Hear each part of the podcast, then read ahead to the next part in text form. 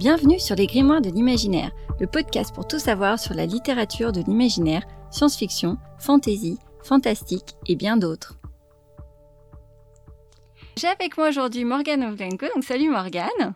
Bonjour. Salut. Donc merci euh, d'être là, d'avoir répondu euh, oui pour l'interview. Euh, donc tu es autrice, mais aussi musicienne, compositrice, chanteuse, en fait beaucoup beaucoup de choses. Donc je me suis dit, voilà, est-ce que tu peux te présenter en quelques mots? Je sais que c'est une question de base, mais là, je pense qu'il y a beaucoup à dire. Donc, euh, vas-y, tu as le floor. Bonjour, je m'appelle Morgane Ovlenko et je suis un bébé fox stellaire à paillettes. Non, c'est pas ça qu'il fallait dire. Ah bon, zut, faut que je sois sérieuse, c'est ça? Ah, Non, c'est euh... non, j'aime bien faire des blagues, mais euh, voilà. Donc effectivement, je suis euh, autrice donc de romans, de fantasy, mais aussi de poèmes et de chansons. Euh, je suis aussi du coup musicienne professionnelle, compositrice professionnelle, chanteuse professionnelle. Et donc du coup en fait je fais de la musique celtique. Je fais aussi du stream d'ailleurs sur Twitch beaucoup. Voilà, je stream de la musique en live euh, et des ateliers d'écriture aussi. Et je me produis dans toute la France en concert avec ma harpe celtique et moi ce qui est bien suffisant d'ailleurs. Et, euh, et puis aussi en dédicace d'ailleurs dans toute la France. Je fais beaucoup beaucoup de festivals, euh, que ce soit des festivals de musique ou des festivals de littérature. Donc voilà, je suis, je suis facile à voir.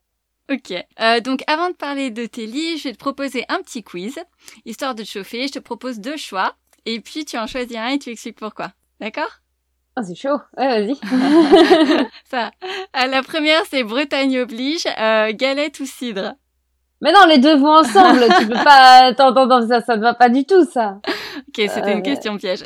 ah oui, on, peut pas. Enfin, les deux vont ensemble, ça se mange ensemble. C'est. C'est pas, pas, coupable. euh, là, c'est un peu dur aussi. Euh, harpe ou chant? Me dis pas les deux vont ensemble, là, même si je sais que ça marche aussi. Mais c'est quand même ma spécialité, c'est de faire les deux en même temps, quoi. Euh, si je devais garder qu'un seul, qu'un seul des deux, non, mais c'est pas possible en fait. Ah, en vrai, non, en vrai, je jure, c'est pas possible. Surtout que ma spécialité en harpe, c'est vraiment d'accompagner le chant. Donc, euh, euh, je, je, ne sais pas. Je peux me passer du chant quand quand je suis avec d'autres d'autres gens qui parlent pas français, par exemple, mais ah ouais, non, mais elles sont impossibles tes questions là. j'en ai plus beaucoup, je te rassure. Euh, Est-ce que tu préfères écrire euh, le livre ou éditer le premier jet? Écrire le livre. Et j'édite très très peu les premiers jets. Ah, ça, ok. Donc euh, ça veut dire que c'est quasiment tout de suite nickel, quoi. Pas quasiment tout, c'est pas nickel, mais j'ai des premiers jets très propres par rapport à des copains et des copines. Chapeau, chouette. À la dernière question, alors, entre science-fiction, fantasy ou fantastique, qu'est-ce que tu choisis? Ah, fantasy. Je un peu là. La, la, fantasy. Pourtant, j'ai écrit de la SF. Hein. J'ai écrit de la SF. J'ai écrit du fantastique aussi. Mais non, fantasy. Ok. Alors, bah, je vais te poser la première question. Euh, c'est justement ta série La Dernière Geste, qui est en cinq tomes, et je me disais, ouais, ça paraît un peu fou quand même de partir sur cinq tomes.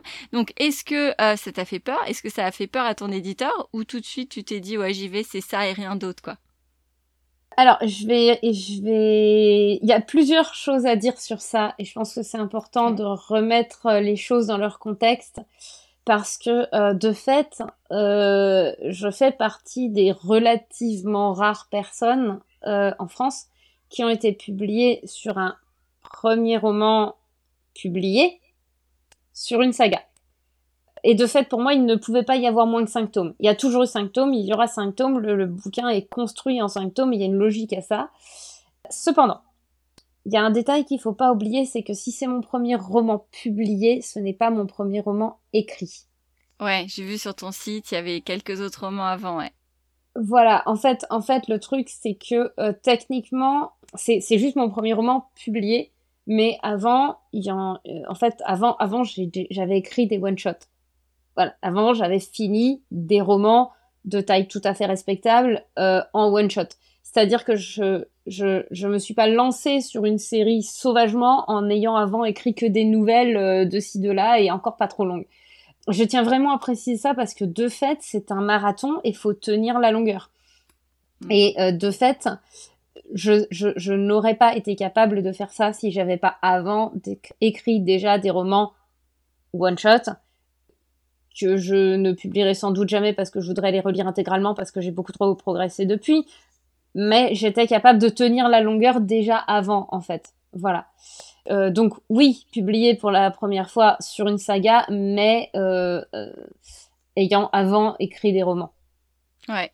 Et du coup, justement, par rapport à ces, cinq tomes que tu as décidé, comment tu t'es organisé pour l'écriture? Est-ce que tu as repris le même système que tu avais fait pour tes one-shots ou est-ce que tu as changé? Parce que quand même, cinq tomes, ça doit, ça être un petit peu bah, plus long, plus marathon, donc peut-être c'est un impact en fait, l'impact de la dernière geste par rapport aux one-shots que j'ai écrit avant et donc qui ne sont pas publiés, donc vous ne pourrez pas comparer, heureusement pour moi. Euh, en fait, euh, l'intrigue est beaucoup plus complexe. En fait, tout est plus complexe. Euh, tout est plus complexe et donc tout est plus long. En fait, c'est la différence entre composer une polka pas bien réveillée le matin simplement pour se faire plaisir et composer une comédie musicale ou un opéra, en fait.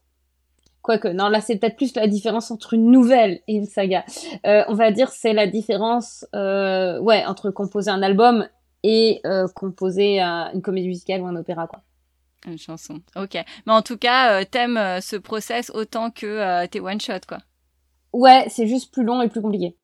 C'est, c'est juste la même chose en beaucoup plus long, en beaucoup plus compliqué. Après, chaque tome s'articule en soi de façon interne. Donc en fait, c'est comme si à l'intérieur, j'avais des one-shots des one-shots qui vont les uns après les autres dans un ordre très précis. Mais euh, voilà. En fait, faut savoir que pareil, avant d'écrire, enfin, pas tout à fait avant. Pendant que j'écrivais la dernière geste, je faisais partie d'un groupe qui s'appelle les Ménestrels des Terres de Lune. Et euh, la particularité, c'est qu'en fait, les concerts étaient à moitié des... Enfin, les concerts étaient des histoires. C'est-à-dire que c'était vraiment des concerts à histoire qui étaient à moitié des comédies musicales. Et c'était articulé sur un cycle de quatre. Ok.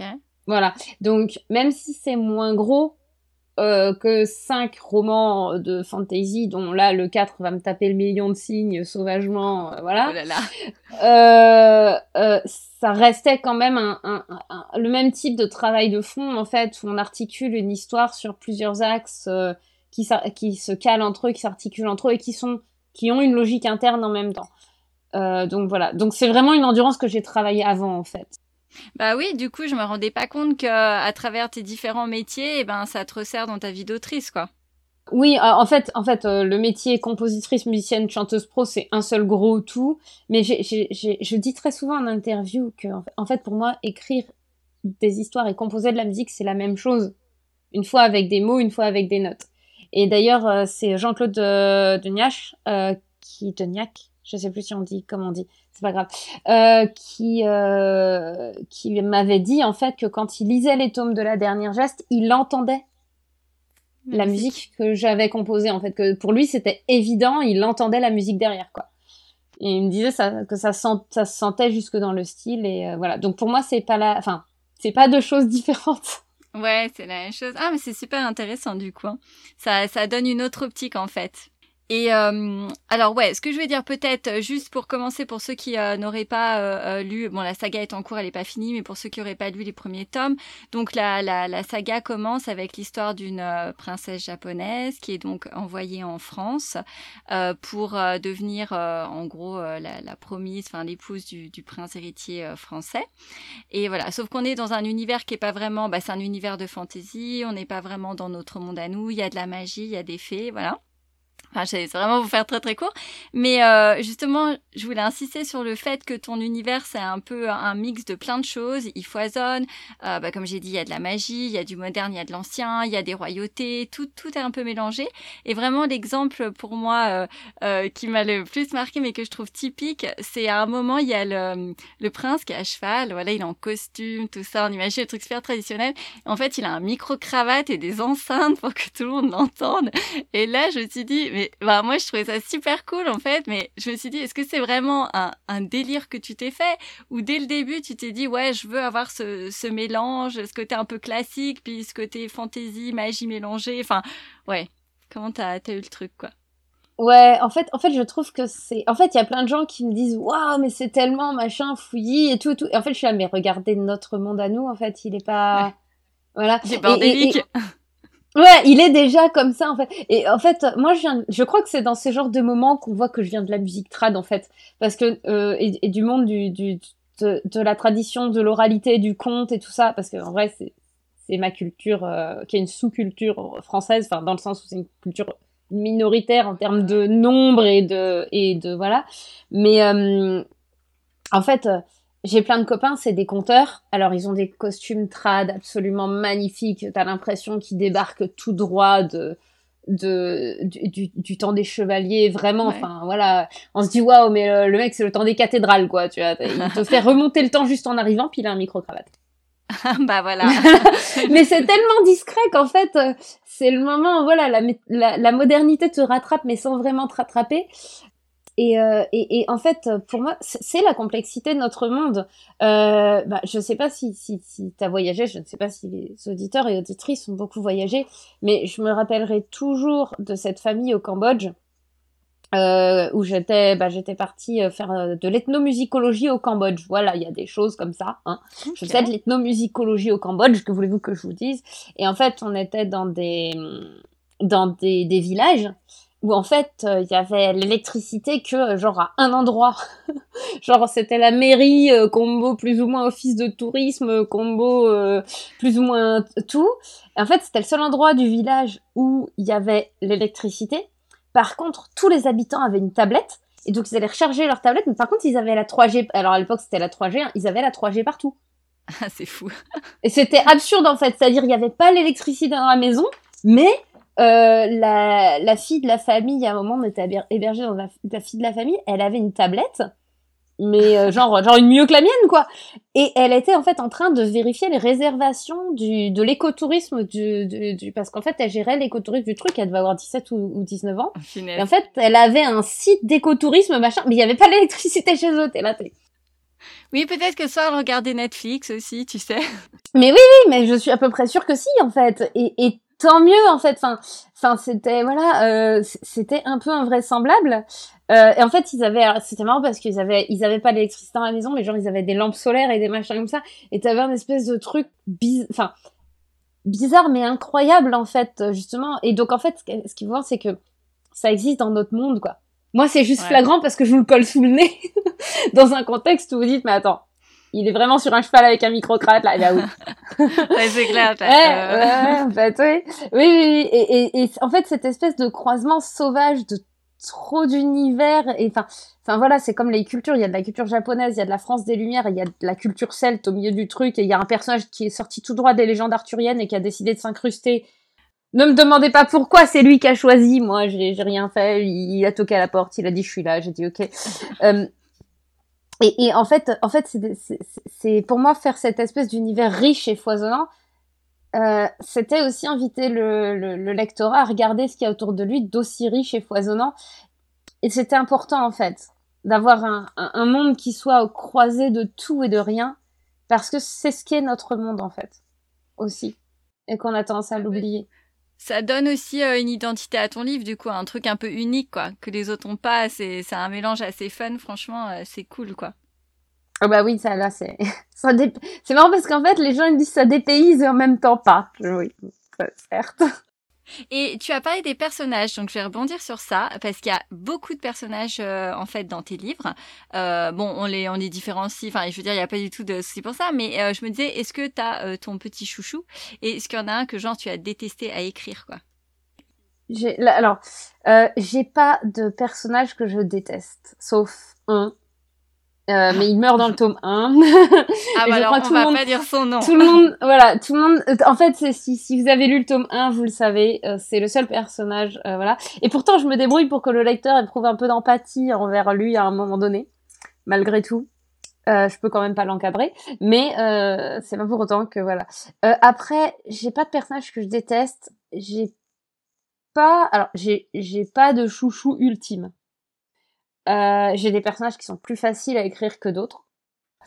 Mais euh, j'en ai que j'aime plus que d'autres aussi, oui. Voilà. Ah, forcément. euh, j'en ai quand même que j'aime plus que d'autres, mais dire j'ai un chouchou, pas vraiment.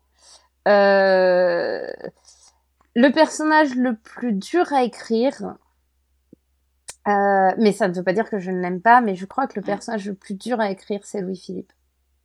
Ah, d'accord. Ok. Ouais.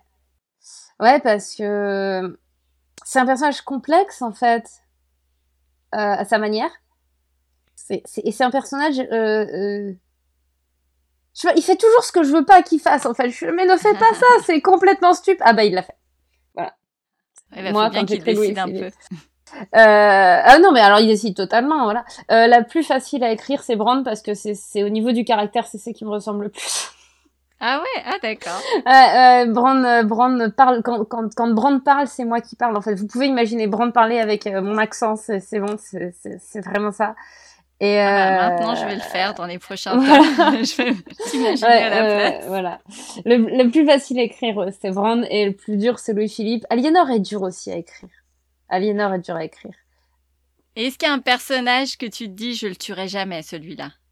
Alors il y a euh, il y a un certain nombre de personnages qui ont un totem d'immunité scénaristique. Ils sont scénaristes. Okay. Euh, alors il y en a un que j'annonce parce que voilà euh, c'est Yuri. J'ai dit je commence avec Yuri, je finis avec Yuri. Donc voilà Yuri, Yuri a un totem d'immunité. Alors ensuite, euh, là, c'est pour moi, c'est pas un spoil parce qu'en fait, c'est dans le livre, il suffit de lire correctement. Mais en fait, au début de chaque tome, il y a un bout de poème qui correspond à, au, à ce qu'est la dernière geste, dans le sens, euh, une geste, c'est un chant épique à la gloire d'un ou plusieurs héros, hein, voilà. Donc, au début de chaque tome, il y a un petit bout. Ouais. Il y a, y, y a, quelques vers qui sont en selkian et une traduction en français. Et il y a le nom du traducteur. Ah oui, je regarderai bien maintenant. Eh bah donc, si vous regardez le nom du traducteur, vous savez qu'il y a quelqu'un. Si logiquement, à la fin de l'histoire, il est là à traduire le truc, oui. bah, c'est qu'il est encore vivant. voilà. Oui, parce que t'écris pas euh, en cours de route, t'écris forcément à la fin le chant. Ah bah, vu qu'à chaque tome, euh, c'est un morceau de la compo qui est censé être le chant, la geste, normalement, tu l'écris quand c'est fini. Voilà. Ouais, Donc, vrai. logiquement, il y a, y a, logiquement, ça met un totem d'immunité sur deux personnages, en fait le personnage qui compose, forcément, et le personnage qui traduit. Euh, donc après, maintenant, débrouillez-vous pour deviner qui c'est. Voilà. Euh, les, les, fans ont voulu mettre un totem d'immunité sur, euh, sur la capitaine Camille Tranchen. ah oui, ça m'étonne pas, ouais. Voilà, alors après, je, je, j'ai essayé, je, je, je, suis en train d'écrire le tome 4. Euh, j'ai entendu la demande, je la respecterai si le scénario et les personnages sont d'accord. Parce que régulièrement, les personnages font ce qu'ils veulent. Ils ont leur personnalité propre, ils, ils vivent leur vie. Et moi, j'obéis. Donc, on verra, euh, voilà. Mais les fans voulaient que, enfin, veulent que Camille Tranchen survive à tout. Ouais, mais après, bon, c'est toi qui décides. Enfin, oui, c'est les personnages, mais c'est quand même toi qui as le dernier mot aussi, alors. Euh... En vrai, c'est les personnages. Je jure, ah ils ouais? ont tellement leur personnalité et leur vie propre que. Tu vas avoir des messages. Je ne veux pas mourir, signé la capitaine. J'ai envie. ouais, mais alors le, le problème, c'est que c'est ça, scénaristiquement, euh, scénaristiquement, euh, au bout d'un moment, il y a de la cohérence à avoir. Moi, à partir du moment où je décris une scène de combat, de, de guerre, quoi, euh, je suis désolée, mais je vais pas mettre un totem d'immunité sur chaque personnage. Bah oui, il faut qu'il y ait des morts. je suis d'accord avec ouais. toi. Et des fois, je, je blague pas, quand je sais pas qui tuer, je tire au dé. Oh non Alors ça aussi, c'est de la news, là. J'imagine tes personnages crier derrière, tu sais, pas le 6, pas le 6 J'ai des tonnes de dés 20, alors euh, voilà, j'ai des 100 même si tu veux. Euh, voilà, et euh, du coup, je tire au dé si jamais je sais pas... Euh, eh ben, si je sais pas faire un choix. Euh, mais non, mais attends, c'est parce que ah, des fois je suis là, mais non, mais logiquement le plan de bataille c'est ça. Alors dans ma tête c'est fait, j'ai un schéma, quoi, j'ai mon train là, ouais. euh, machin, et je suis là, bon bah ok. Euh, L'attaque euh, logiquement elle vient de là et porte là, mais alors je fais beaucoup trop de calculs. C'est là qu'on voit que je suis une ex-ingénieure parce que j'ai calculé le temps qu'il fallait. Oui, j'ai fait une école d'ingénieur. Voilà. c'est dingue. Euh, ingénieur en électronique informatique hardware, voilà. Euh, okay. Et donc, euh, du coup, de, je calcule des fois des trucs improbables. Genre, j'ai calculé combien de temps il fallait à un train de la taille de l'Orient Express euh, du, du, livre pour, bah, en fait, pour se mettre en mouvement à partir du moment où toutes les machines ont été arrêtées et où elles sont froides, quoi. Ouais. Moi, d'un autre côté, ça peut servir au scénar. Hein. Ah oui, oui, ah bah non mais oui, c'est parce que j'en avais besoin scénaristiquement, sinon je me serais pas fait suer. Mais pareil, du coup, je regarde la topologie comme c'est la topologie du vrai monde. Je suis là, alors, voyons voir. Là, ils sont à Clisson. Alors, s'ils sont à Clisson, le château d'en face, alors logiquement, les autres en face, ils sont là, ça fait tant de kilomètres entre les deux, avec ça entre les deux, et je calcule beaucoup trop de choses. ouais, ça fait ça fait réaliste en parlant de fantasy, donc c'est bien. non mais oui, non mais euh, mais je, je, je calcule. Des fois, des fois en fait, les gens se rendent pas compte, mais je calcule des trucs complètement absurdes. Il y a du pâtis, euh, voilà. Euh, l'autre truc que je voulais te demander, c'est toujours un rapport avec tes personnages. En fait, euh, j'ai vu dans une interview en ligne que tu vas et que tu avais écrit euh, ce roman. Il est comme, alors excuse-moi parce que moi je disais Bran, mais du coup c'est Bron, c'est ça? Non, c'est pas Bron, c'est c'est Bran. Hmm. Mais alors tout le monde dit Bran. Alors ouais, voilà. en fait, alors c'est pas un O, hein, c'est vraiment un A, mais c'est un on. C'est en bre... c'est ouais, c'est comme ça. c'est le mot breton, mais après si vous prononcez en français Bran, euh, c'est pas grave. Non, mais du coup, je vais essayer de le redire bien. Donc tu avais dit ce roman, il est comme Bran, il est à genre. Et du coup, je me disais bah est-ce que tu peux nous dire ce que ça veut dire? Et puis bah du coup expliquer aussi qui est Bran Alors Bran Bran c'est euh, c'est une selkie. Alors on dit une selkie comme on dit une baleine ou une chauve-souris si je te dis une baleine, il y a une chance sur deux pour que la baleine ce soit un mâle quand même. Hein. Oui. Et on dira quand même une baleine en fait. Voilà. Et ben en fait celle qui en français en général on traduit au féminin. Voilà, on dit pas un celle qui, c'est j'ai jamais vu ça dans un dans, les contes traditionnels, même quand c'est une celle qui homme, et ben c'est une celle qui homme en fait, tel que ça a été traduit euh, du moins dans les trucs traditionnels écossais. Euh, donc voilà, euh, donc Bran, euh, Bran, bah en fait je vais prendre ces mots à elle, hein, ça va être vachement plus simple. Donc elle est genrée féminin, mais c'est un personnage à genre. Attends, du coup, du coup, là, va y avoir un moment, va, va falloir oui, que tu montage vas, vidéo. Tu vas retrouver la, la, page exacte, j'étais là, waouh, punaise, tu, tu impressionnes. Non, mais je crois que, je crois que je vois ce que c'est, c'est un moment où elle dit, je suis juste moi, ou je suis moi, Enfin, un truc comme ça, non? Oui, c'est ça. À un moment donné, ça la saoule. Bron, est vite saoulé par les questions du riz au début. oui, bah, faut dire que. Euh, ouais, voilà. mais l'amitié, hein, Yuri, euh, l'amitié, non mais alors Yuri, elle est faite pour qu'au début on ait envie de lui coller des tartes. Hein. Ouais, c'est euh, franchement, euh, c'était pas mon père. Enfin, c'est toujours pas mon perso préféré. Elle est bien, mais ouais, non, c'est pas mon. J'ai, au début, ouais, j'étais là aussi. Oui, bon, hein, il est temps que tu réalises euh, des choses. Mais d'un autre côté, elle a été enfermée, enfin enfermée toute sa vie. Elle a été surprotégée. Elle a accès à rien. qu'elle peut pas non plus tout deviner, quoi. Non, mais c'est ça. Elle, elle a pas, comment dire elle, a eu aucune. Enfin, le choix le plus important qu'elle ait jamais fait dans sa vie avant, ça devait être de choisir entre du thé jasmin et du matcha, quoi.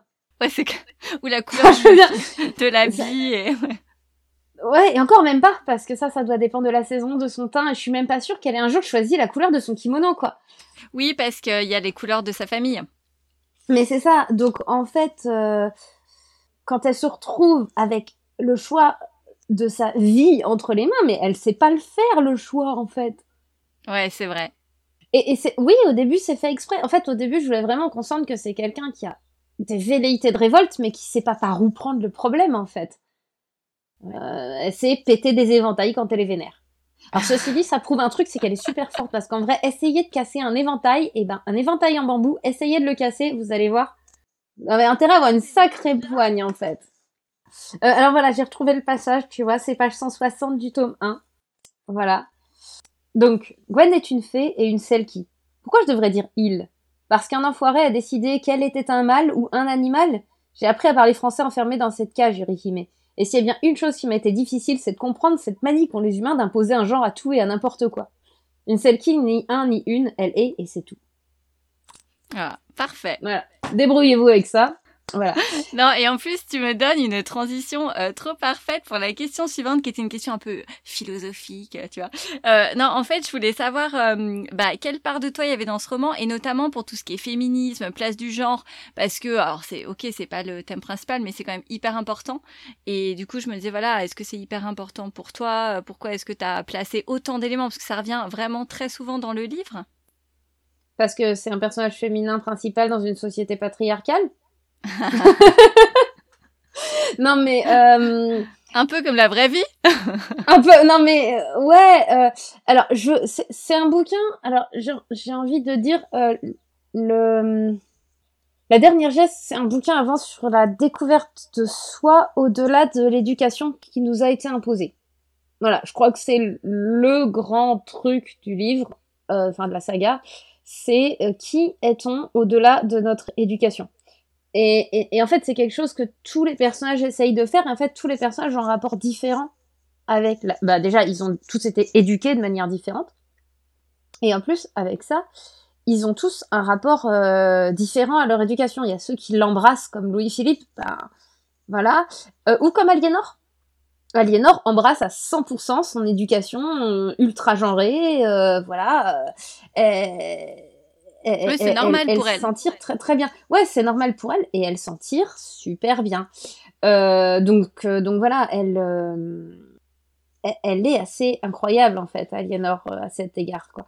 De, dans cette manière justement de retourner, d'utiliser tout ce qu'elle a en sa possession pour voilà pour retourner le problème. Et en fait c'est c'est en fait dans la dernière geste c'est vraiment l'idée de confronter ce qui nous guide vers la personne qu'on est est-ce qui nous détache de la personne qu'on est? Parce qu'en fait, Yuri, elle n'est pas finalement cette princesse japonaise chiante euh, qui sait pas prendre une foutue décision. Euh, et euh, en fait, finalement, Yuri, quand on la laisse quand, quand, on la laisse exprimer, quand on la laisse exprimer la personne qu'elle est, mais elle est incroyable en fait.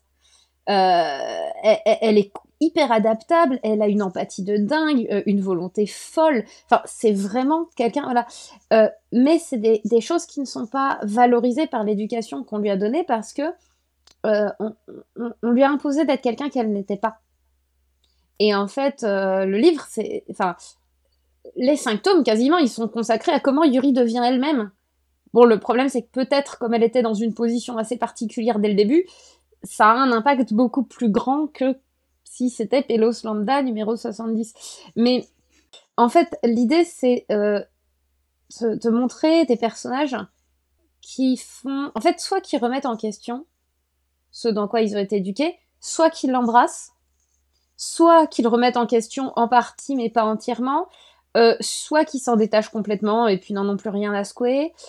en fait, de, de montrer chacun de ces personnages faire sa vie avec ça et de voir ce que ce que ça lui apporte ou pas, en fait. Moi, je, je, je, je suis féministe, voilà, euh, parce que j'estime pas que je suis moins que n'importe quel autre être humain. J'estime pas être plus, mais j'estime pas être moins non plus. J'estime que j'ai droit au même respect que tout le monde et que et en fait, euh, bah, force est de constater qu'aujourd'hui c'est pas le cas. Voilà, ne serait-ce que ça. Euh, ben, j'ai dit tout à l'heure que j'étais ingénieur. J'ai quitter ce métier-là parce que, euh, ben apparemment, dedans, c'était possible euh, de harceler sexuellement euh, sa chef de projet sans avoir aucune sanction. Ouais, ça existe. c'est toujours la, réalité dans beaucoup d'endroits. Hein, voilà, c'est ça. Donc, à partir de ce moment-là, ben, je suis désolée, mais j'étais pas considérée ni comme une personne à part entière, ni comme un être humain à part entière. et à partir de là, qu'est-ce qui fait que je serais moins que quelqu'un d'autre? Encore une fois, euh, l'idée n'est pas d'être plus, et l'idée n'est pas d'être en, guerre contre qui, qui que ce soit en tant que personne, mais d'être en guerre contre un système qui aliène des gens. Et euh, l'une des grandes choses dans... Je, tu m'arrêtes si la réponse est trop longue. Hein. bah, si. euh, mais euh, en, en, fait, le... l'idée dans, dans la dernière geste, c'est de confronter des gens à des systèmes et de confronter des systèmes entre eux. Euh, il y a Keltia, par exemple, il y a les égouts, il y a le rail, qui proposent des alternatives. Euh, est-ce que c'est des alternatives viables? Euh, Je pense pas qu'elles soient si utopistes que ça. En fait, elles partent simplement d'un postulat différent et sont le résultat d'une éducation différente. Oui, puis après, Yuri est confrontée à tous ces différents modes de pensée et modes de fonctionnement, justement, et c'est grâce à ça qu'elle évolue, quoi. C'est ça. Et c'est pas et c'est pas une, une, question de nier les différences. euh, je veux dire, euh, oui, c'est sûr que si on fait faire un bras de fer euh, entre, je sais pas moi, Yuri et Philémon, là, l'Hercule de foire, elle va perdre. Hein enfin, je veux dire, on n'est pas. c'est pas une question de, de, de, de nier l'altérité. La preuve, c'est que de l'altérité, le bouquin, il en est plein. Enfin, je veux dire, il n'y a pas plus différent de nous que les faits. Enfin, je veux dire, le, les faits, rien que ça, les Selkies dont on parlait tout à l'heure, elles, leur sens principal, c'est l'ouïe. Elles ne perçoivent littéralement pas le monde comme nous. Euh, Brand, on, voit, il y a plein de moments, en fait, elle ferme les yeux euh, parce qu'elle n'en a pas besoin, en fait, de ses yeux. Elle écoute, quoi. Euh, euh donc, en fait, c'est pas une question de nier l'altérité, c'est une question d'en faire une force réelle et de ne jamais essentialiser cette altérité. C'est-à-dire, c'est pas parce que Brand est comme ça que toutes les celles qui sont comme ça. D'ailleurs, c'est super marrant parce que j'écris des nouvelles à côté. Et dans une nouvelle, on, on, on rencontre d'autres celles qui, on s'aperçoit que bah bah justement, Brand n'est pas du tout standard pour une selkie. on se dit, ah bah juste tout ce qu'on... Mince alors, tout ce qu'on s'était fait comme cliché sur les selkies, bah boum, euh, voilà. Euh, ça, nous apprendra à faire des clichés. Mais c'est ça en fait, c'est que jusqu'à présent, la seule représentation de selkie qu'on a eue, bah c'était Brand, et puis bah on en rencontre d'autres, et puis bah en fait, on s'aperçoit que maintenant c'est Brand qui est hors norme en fait. ah bah zut et, et, Mais encore une fois, c'est pas une question de nier l'altérité. C'est une question de la voir pour ce qu'elle est, euh, mais certainement pas une question euh, d'aliénation du droit euh, ou, ou d'aliénation sociale en fait. C'est l'altérité comme une force et pas comme une aliénation de la personne. C'est très. Je... Attends, je vais te garder en citation sur cette jolie phrase de fin, tu sais. Oula, oulala. non, je rigole. Euh, mais. Attends, après les gens, ils vont croire que je dis des trucs intelligents là. Oui, c'est quoi Je veux dire, interview euh, philosophique avec Morgane O'Glenn. Remettez le monde en question grâce à Morgane. non, mais c'est pas... Voilà. C'est, En fait, quand t'es éduqué, garde... Enfin, quelle que soit ton éducation, ta tradition, tu prends ce qui t'apporte des choses et ce qui fait croître en tant qu'être humain. Ouais. Et puis, bah, le reste, tu le laisses sur la route, c'est tout, quoi. Ouais, et puis euh, non non, puis c'est justement être en contact avec des gens qui te font évoluer et euh, et puis ouais, voir que le monde est pas enfin, en tout cas peu ouais, est différent quoi. La musique est vraiment euh, très importante dans ton livre, tu en as parlé, dans ta vie en général aussi. Donc d'habitude, je propose euh, aux auteurs de lire un extrait de leur livre, mais dans ton cas, on va écouter un extrait euh, d'une des chansons que tu as créées pour le livre, parce que tu crées des chansons par rapport à l'univers de ton livre. Et du coup, avant qu'on lance la chanson, pour ceux qui n'ont pas lu le livre, est-ce que tu pourrais du coup expliquer en avance de quoi va parler la chanson et pourquoi tu as choisi celle-là? Alors en fait, euh, je vous ai juste choisi le thème de l'héroïne, Kirena Yuki. Euh, donc c'est une, euh, une, composition, alors parce que je me suis dit, faut pas spoiler. Donc j'ai pris un instrumental. Comme ça, on est sûr de pas spoiler. Et c'est donc c'est le thème de l'héroïne. Au début, c'est c'est un écho à, la scène du premier chapitre, le, le début du premier chapitre, puisque c'est donc une composition. Alors pour l'anecdote, c'est une composition que j'ai composée dans un train bloqué par la neige. Et donc, ça fait écho à la scène de la, première scène euh, du chapitre 1, où l'héroïne est dans le train et regarde, elle est enfermée dans son train là qui roule et regarde par la fenêtre. Voilà. Euh, donc c'est Kirena Yuki, c'est le thème de Yuri. Voilà.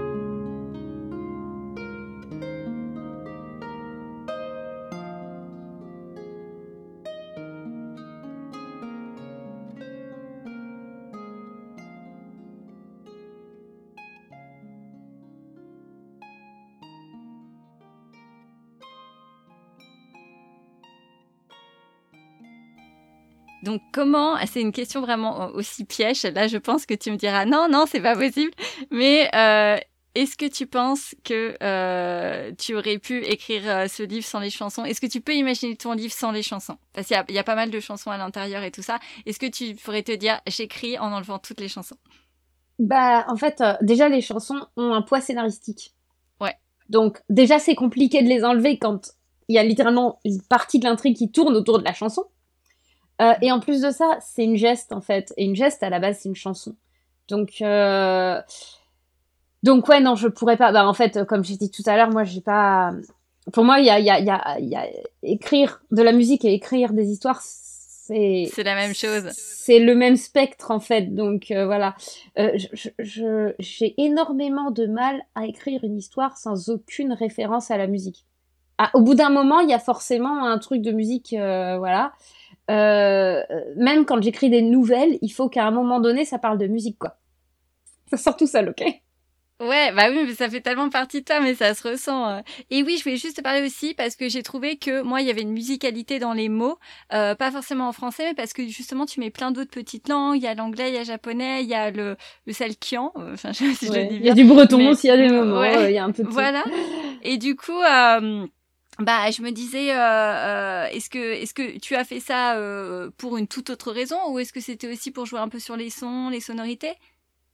Il y a plusieurs raisons. D'abord, parfois, ce que j'écris. Alors, il faut savoir que donc dans le tome 1, on, on nous a fait plein de fois la réflexion. Je, voilà, je n'avais volontairement pas traduit les passages en langues étrangères.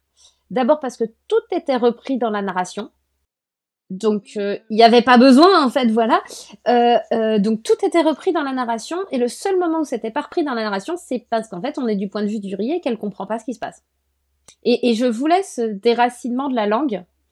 Je, voulais en fait qu'au bout d'un moment on se dise ah oui non là ah, et, et en fait parce que parce qu'à ce moment-là elle est dans une position un peu voyeur en fait.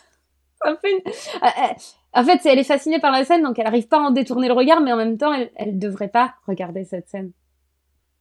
Et elle, et, elle la comprend pas.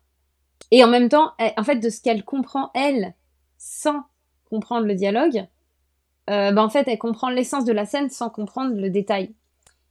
Et c'est en anglais pourtant. Hein. Alors bon, normalement, euh, il y a beaucoup de gens quand même qui, voilà, il y a beaucoup de gens quand même qui parlent à peu près anglais suffisamment, en tout cas, pour traduire les trois malheureux, trois quatre malheureuses phrases qui sont là. Et ben, il y a vraiment beaucoup de gens qui ont dit ah mais quelle horreur, c'était pas traduit. Ah mon dieu, j'étais virée de l'histoire. Et en fait, j'étais j'étais un peu triste de ça parce que justement en fait à ce moment-là, en fait en fait il y avait cette espèce de volonté de je suis le lectorat, je dois tout comprendre. Et ce, ce passage-là où Yuri, Yuri, Yuri, comprend pas et Yuri en, en position de spectatrice, elle contemple une relation qui appartient à deux personnes euh, qui parlent pas sa langue et qui sont là en train d'avoir un, moment à elle et, elle et elle à côté elle est juste en train de mater en fait enfin euh, alors mater dans le sens c'est pas c'est pas une relation romantique qu'ils ont et c'est pas euh... Ouais, mais elle tient un peu, c'est la cinquième roue du carrosse, quoi. En gros, elle. C'est ça. En fait, à ce moment-là, elle est terriblement déplacée. Elle sait pas quoi faire et elle a cette espèce de moment de mais qu'est-ce qu'est-ce que je fous là, qu'est-ce que je suis en train de faire, qu'est-ce que... Et en fait, c'est un moment où elle, elle est en enfin, un peu en panique et tout, elle se retrouve face à cette scène qui a l'air d'une simplicité complètement absolue et d'une sincérité totale. Euh. Et, et, et, elle, elle est là, mais, mais qu'est-ce qui se... Mais... Et en fait, euh, je crois que ça a déstabilisé les gens. Ok, je me rendais pas compte non plus. Hein. Et j'ai vraiment eu, vraiment, mais c'était un retour, mais ah, euh, quasiment quotidien pendant un moment où les gens venaient me le dire, euh, m'envoyaient même des messages pour me le dire et tout. Euh, donc, donc du coup, dans le tome 2, on a choisi de tout traduire. Je garde quand même, moi, en fait, ce moment où je, je, je, je sais pas, dans la vie, vous avez pas les sous-titres, en fait. Et moi, j'aurais aimé pouvoir continuer à ne pas sous-titrer, entre guillemets. mais je peux comprendre que les gens aient besoin de se raccrocher aux branches. Euh, il faut savoir que, alors pour l'anecdote, vous saurez que moi non plus, des fois, je ne sais pas ce qui se dit dans le livre. Parce que, par exemple, dans le 2, il y a des passages en russe. je parle pas russe du tout. Donc, en fait, j'ai été donner le truc à, une copine qui parle russe. Et, euh, qui est donc les bilingues tout propre et tout, hein, et qui m'a traduit les trucs en russe. Euh, mais donc, du coup, techniquement, elle a dû faire des, des détails de traduction que moi, je suis incapable d'apprécier.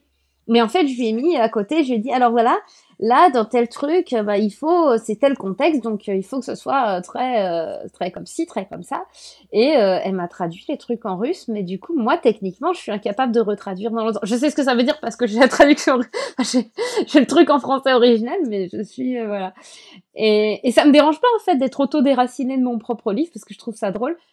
Mais je, je peux comprendre que c'est pas une habitude narrative et que, donc, du coup, ça a vraiment, vraiment embêté beaucoup de gens.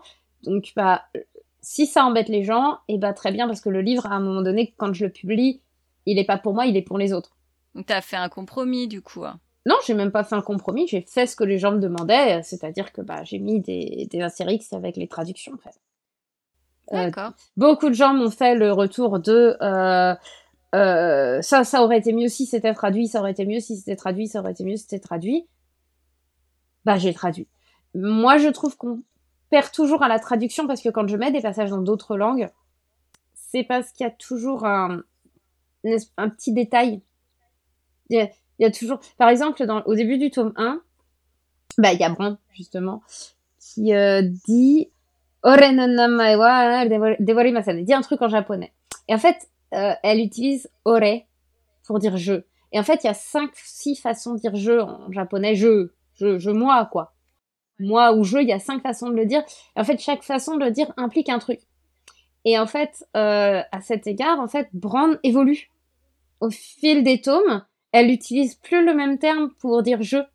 Et en fait, ça, ça correspond à sa reconstruction d'elle-même, par exemple. Ah oui, c'est super intéressant. Moi, la japonais, c'est justement la partie que je, enfin, que je connais pas comme langue. Et du coup, euh, j'étais là, ah, ça sonne bien. tu vois, j'étais pas du tout dans le, dans le, parce que je connais pas la subtilité. Ouais, non, mais c'est ça, c'est, ça qui est hyper intéressant. Euh, c'est pour ça qu'en fait, c'est des trucs qui sont, ben, un peu intraduisibles. Par exemple, bah, en fait, euh, Sir Edward, euh, il appelle euh, Brand, encore une fois, euh, Starling. Et en fait, Starling, ça veut dire étourneau mais euh, ça veut aussi dire euh, petite chose étoilée en fait. Et, et en fait, euh, c'est intraduisible en français. Comment vous voulez que je traduise ça? Je peux pas traduire ça. En français, ce serait quoi? Euh, Chérie? Non. Ça ferait bizarre. Mais, on perd complètement tout le sens, quoi. Voilà. Pareil, dans, quand il y a un passage en breton dans le tome, dans le tome 2, euh, en fait, le breton a une construction grammaticale qui fait que on peut dire en fait, euh, la phrase va avoir cinq. Il y a cinq possibilités de construction du présent de l'indicatif en fonction de, l'élément prédominant de la phrase. le breton a vraiment une construction avec euh, une hiérarchisation d'importance euh, qui fait que ça doit d'ailleurs être un cauchemar à apprendre pour des germanophones. Je viens de me faire cette réflexion parce que les germanophones c'est vraiment chaque chose à sa place. Alors le breton c'est la place elle part dans tous les sens. Et en fait pareil j'avais fait attention à ce qu'en fait bah, la traduction, c'est il est temps de rentrer à la maison. Euh, mais dans le breton, c'est vraiment, c'est, en fait le, le fait que c'est toi qui dois rentrer à la maison qui est important. C'est-à-dire qu'en fait, littéralement, il faut, il faudrait dire, euh, et, c'est en fait donc dans l'ordre de hiérarchie, c'est maintenant tu dois rentrer à la maison. Maintenant, toi à la maison, tu dois rentrer. Enfin, faudrait faire du Yoda, quoi. Enfin, je dirais à ce stade. Et, et, bah, en fait, la traduction, c'est maintenant, il faut rentrer à la maison. Mais c'est au-delà, en fait. Et c'est des choses, alors, c'est des choses qui sont pas perceptibles par euh, le lectorat, mais c'est des choses qui guident l'écriture dans le reste. Et donc, en fait, je pense que même si on ne comprend pas, euh, on comprend l'essence. Ouais. Maintenant, tout le monde va vouloir se mettre au breton, au japonais, au russe, tu sais. voilà, c'est terrible. Mais, mais chaque langue a une manière d'exprimer la vie. Chaque langue est une musique différente, en fait. Ouais. Et donc, du coup, c'est des petits encarts dans d'autres musiques sauvagement. C'est super. Euh... J'ai des réponses beaucoup trop longues. Non, mais non, mais c'est parfait. Euh, Au moins, on apprend plein de choses. C'est vraiment, et on a tout le contexte autour. Non, c'est top. Euh, mais oui, ce sera la dernière question pour toi. c'est celle que je demande toujours, c'est savoir si tu peux nous partager ton dernier coup de cœur en lecture de l'imaginaire. Hum, mon dernier coup de cœur en lecture de l'imaginaire, euh, alors, je, là, je vais devoir te demander une précision. Ouais, vas-y. Pour quelle tranche d'âge? Euh, Bah, peu importe. Euh, si tu as envie, je sais pas, de faire du jeunesse ou faire de l'adulte, enfin, vraiment, c'est comme tu veux. En fait, je, le problème, c'est que je lis vraiment de tout. Euh, donc, euh, en fait, euh, des fois, je dis j'ai adoré ça, mais c'est pour enfants de 8 ans. bah, écoute, pourquoi pas? Il y a des gens qui lisent aussi du jeunesse, il y en a qui ont des enfants qui pourront conseiller ou qui ont des neveux, nièces. Ouais, non. Ouais, non, mais je, je, je lis de tout. j'ai eu deux coups de cœur, deux, trois coups de cœur récents sur le début d'année. Alors, attends, là, tu me demandes un choix cornélien. Tu peux en donner deux si tu si J'ai le droit d'en donner deux. Euh, ouais, parce que du coup, je bug. Euh, alors, euh, le plus récent en date, euh, c'est Hollywood Monsters. Ah, je crois que j'ai euh, le dernier de Estelle Faye. Ouais, c'est le dernier de Estelle Faye et du coup, premièrement de euh, Fabien Legeron.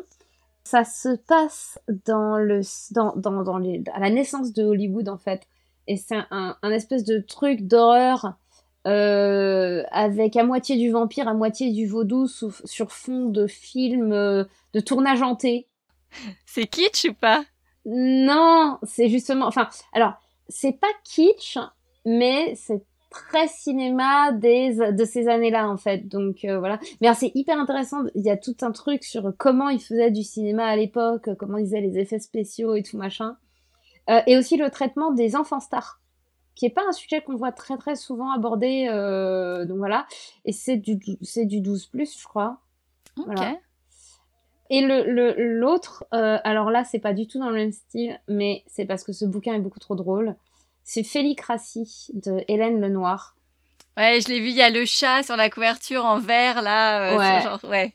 Ouais, mais alors que ce livre est drôle. Je jure que ce livre est drôle, quoi. Alors, l'autre, c'est plutôt du, l'autre, c'est plutôt le bon petit frisson d'aventure un peu pulp à la, euh, comment dire, la chair de poule.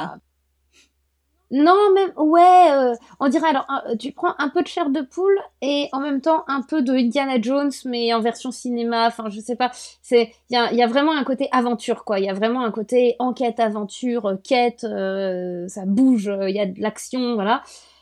Et alors, ça c'est ça c'est Hollywood Monster. Et puis il y a Félicratie, ce livre où l'humanité a perdu contre des aliens dont la seule faiblesse sont les chats. Ça n'a aucun sens. Déjà rien que ça, c'est excellent. Non mais ça n'a aucun sens. C'est quand même le livre en fait. Il jette des chats à la gueule des aliens pour essayer de gagner. Je... Mais non mais ça n'a ça n'a aucun sens. C'est drôle, mais c'est drôle intelligent. C'est-à-dire que, en fait, euh, c'est drôle, mais c'est drôle intelligent. C'est-à-dire que les situations sont absurdes. On se poile de rire toutes les deux pages parce que définitivement, c'est beaucoup trop. Voilà. Mais euh, euh, je dirais que y a, ça, ça a ce côté qu'on retrouve aussi chez Pratchett. C'est-à-dire que ça rigole, ça se moque, c'est absurde, mais ça ne vire jamais au bullying. Ok. C'est jamais, c'est-à-dire, euh, si ça se fout de la gueule de quelqu'un, c'est quelqu'un de, de puissant. C'est pas, euh, euh, euh c'est pas des, des, blagues de bully en fait. C'est ouais. pas, voilà. T'enfonces pas quelqu'un qui, a, qui, a, qui voilà. peut pas se défendre. voilà. C'est ça. T'enfonces jamais quelqu'un qui peut pas se défendre ou qui déjà s'en prend plein la poire le reste du temps en fait. Voilà. Et aussi, la grammaire est une arme létale dedans. Oh. Et je trouve ça absolument génial que la grammaire soit une arme létale. Fallait oser, hein, entre les chats et la grammaire comme arme de combat. Non, mais c'est ça. Mais c'est ça, en fait. C'est ça. Les chats et la grammaire sont les seules chances de l'humanité. Et bah, débrouillez-vous avec ça, les gens. Ouais, bon, je crois que je vais le lire, du coup. Je... Ah non, mais c'est, puis c'est drôle. Enfin, c'est drôle. Enfin, quand t'as un ancien, un ancien militaire qui se retrouve en, en, en kigurumi euh, jaune, flu... jaune fluo, euh, enfin, euh, ça n'a aucun sens, quoi. Ouais, mais ça fait du bien des bouquins comme ça, c'est rafraîchissant aussi. Ah ouais, non mais oui, ça fait du bien. Surtout, en fait, surtout que c'est bien fait et c'est intelligent. Là. C'est euh... donc voilà, euh, Hollywood Monster et Félicratie, c'est pas du tout le même genre. Ouais. Mais euh, voilà. Le dernier coup de cœur. Bah écoute, super. Un grand merci pour euh, tout ce que tu nous as raconté pendant le podcast, euh, quelques exclus, infos sur qui va mourir, pas mourir. en tout cas, bah, j'espère que ça t'a plu. Merci beaucoup. Et à toi aussi, merci pour l'interview. C'était très intéressant. J'espère ne pas avoir trop digressé. Ah, non. Et, euh, et, et, voilà. Et on se retrouve du coup avec, bah, avec l'album de la dernière geste. C'est le prochain truc qui sort, c'est le temps du l'album de la dernière. Super, ça marche. Bah, merci beaucoup. Merci à toi.